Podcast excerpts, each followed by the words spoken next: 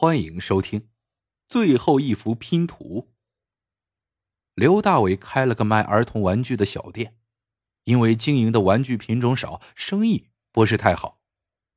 最近，上小学的儿子强强告诉他，校园里开始流行起明星拼图游戏，那些打乱的硬纸片上画的都是明星，如果拼在一起，就是一幅完整的明星像。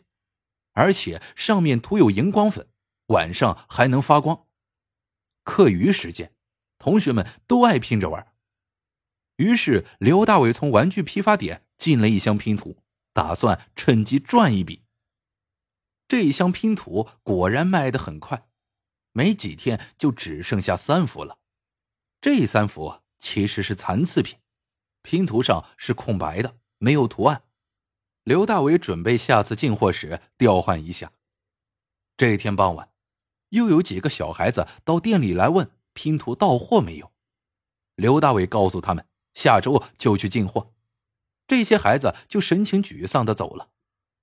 刘大伟有点纳闷拼图游戏真那么好玩吗？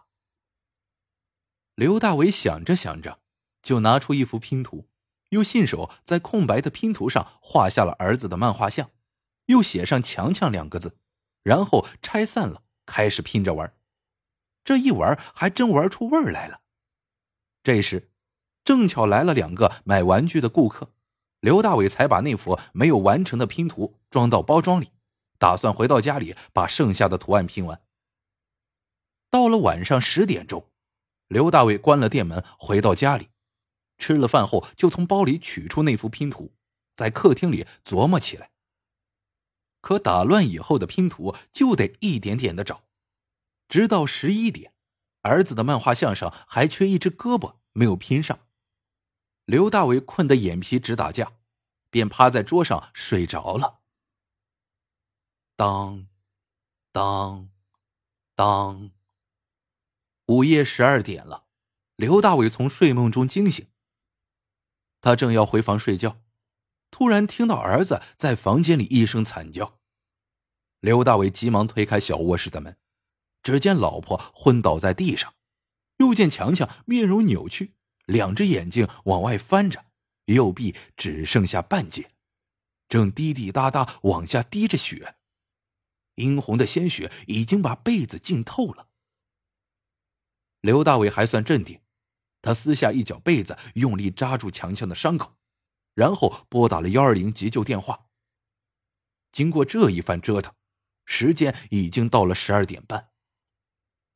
当这半点的钟声刚响起，奇怪的事情发生了：地上的血一滴一滴的又回到了强强的身体内。更令人惊骇的是，那只断了的手臂不知从哪里飞进了屋里，又奇迹般的回到了强强的断臂之上。而且竟然愈合的严丝合缝，没有一丝一毫的痕迹。这时，远处响起了救护车的呼啸声，刘大为连忙又拨打幺二零，连连道歉，说刚才只是小孩的恶作剧，其实没有病人需要治疗。强强很快躺倒在床上睡着了，刘大伟惊愕万分，这到底是真实的现实，还是虚幻的梦境？可老婆还晕倒在地上，强强包扎手臂的那块被单还在呢，这全是真的呀！刘大伟的心还在一个劲儿的跳，他把老婆扶回卧室，又回到客厅的桌子前坐了下来。这时，他发现桌上那幅拼图不知什么时候已经拼好了。这下他明白了，这空白拼图上有着奇异的力量。拼图中的人像，如果晚上十二点之前没有拼好，十二点的钟声一过，拼图上的人像是什么样子，被画的那个人就是什么样的惨状。不过到了十二点半，拼图就会自动拼好，被画的那人也会平安无事。明白了这一些，刘大伟就把没使用过的那两幅空白拼图小心翼翼的锁在了小店的抽屉里。他再也不想看到深夜里出现的那样恐怖情景了。转眼过去了一个月，强强到底是小孩子，那晚发生的事情早忘了。生活又恢复了原先的平静。这一天，玩具店的生意特别好，直到晚上十点多，还有顾客在挑选玩具。到了十一点，人们陆陆续续的走了，玩具展示架前只剩下一位年轻人。年轻人左挑右拣，还没决定买什么。时间一分一秒过去，刘大伟实在困得受不了，正打算劝他明天再来，突然，年轻人从腰间抽出一把刀，凶相毕露，低声喝道：“快把钱拿出来，否则要你的命！”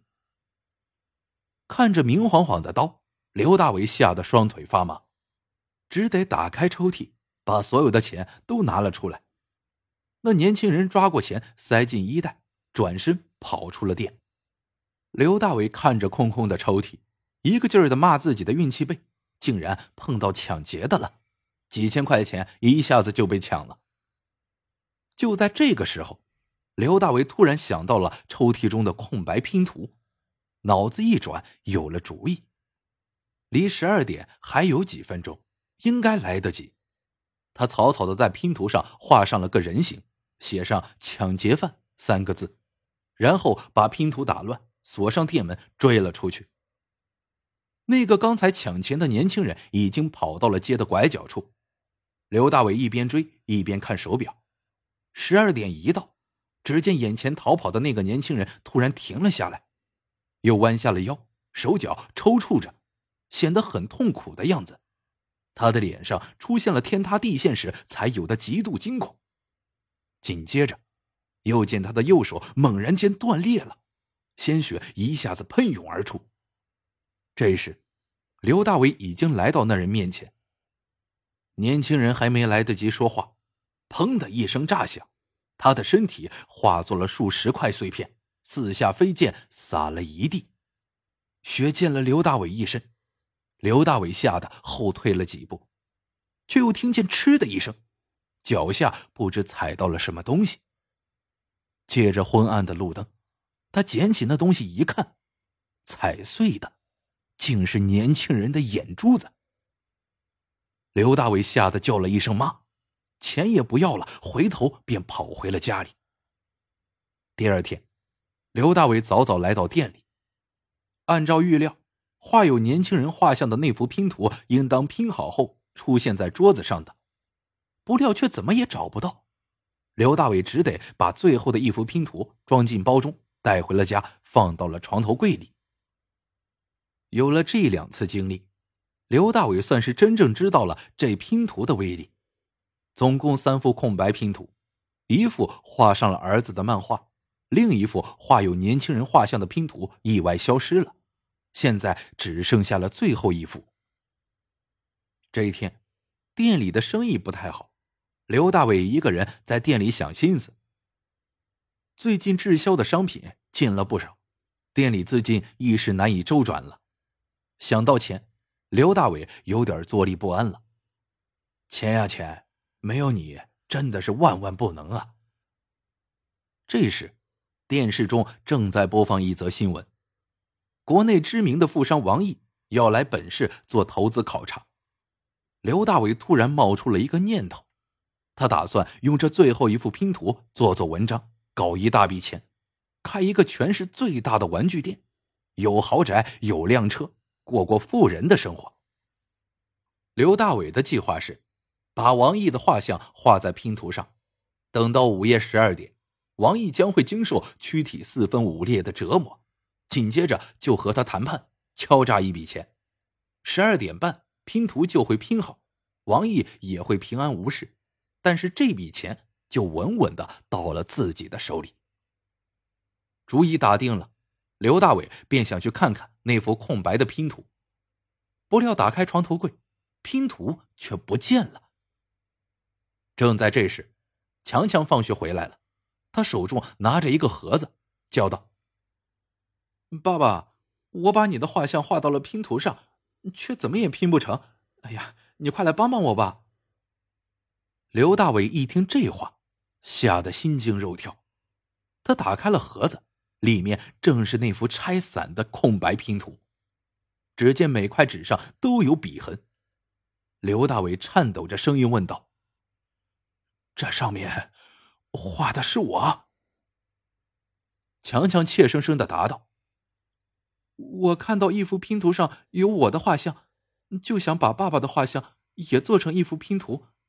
我看到床头柜中有一幅空白的，就……”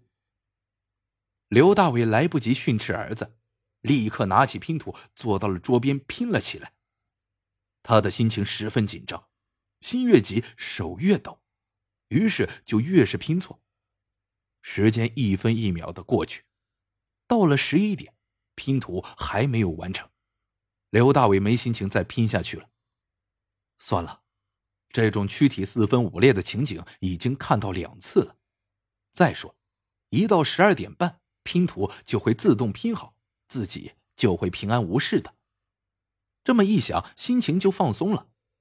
这时，妻子催他快来吃饭，刘大伟就坐到了餐桌旁，抓起馒头吃了起来。这一档，餐桌上放着一张报纸，刘大伟无意中看到报纸上有一则新闻：恐怖死亡，尸体四分五裂，血染小街。还有一张照片，画面上正是那个抢劫的年轻人惨死在街头的情景。报纸的日期就是刘大伟被抢劫的第二天。这么说来，那年轻人并没有复活，死了。刘大伟越发弄不明白了：强强被画入拼图后平安无事，抢劫犯画入拼图后死无全尸，莫非是？只有善良的人画入拼图，十二点半拼图才会自动拼好，画中人也会平安无事。而犯有罪恶的人，如果十二点前拼图没有完成，拼图就会消失，身体就会四分五裂而死。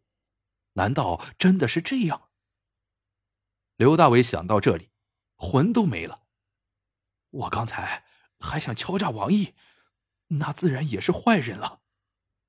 他额头上顿时大汗淋漓，再不敢往下想了，连忙又拿起未拼好的拼图，对自己说：“别慌，别慌，一定要在十二点前把拼图完成。”这时，客厅内的灯突然灭了，借着窗外的月光，墙上的挂钟分明已经指在了十二点的位置上。刘大伟的全身关节处开始断裂。眼眶中也渗出了血，手臂咔嚓一声断了下来。刘大伟在此之前没有做过一件坏事，仅是这次的一念之差。可是这又能怪谁呢？